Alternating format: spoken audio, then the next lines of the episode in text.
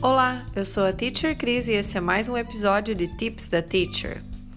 Nessa quarentena, com essa pandemia toda, a gente teve que aprender a dançar conforme a música em diversas situações. Dançar conforme a música em inglês, a gente diz play it by ear. Play it by ear. E aí, em que situações você teve que play it by ear?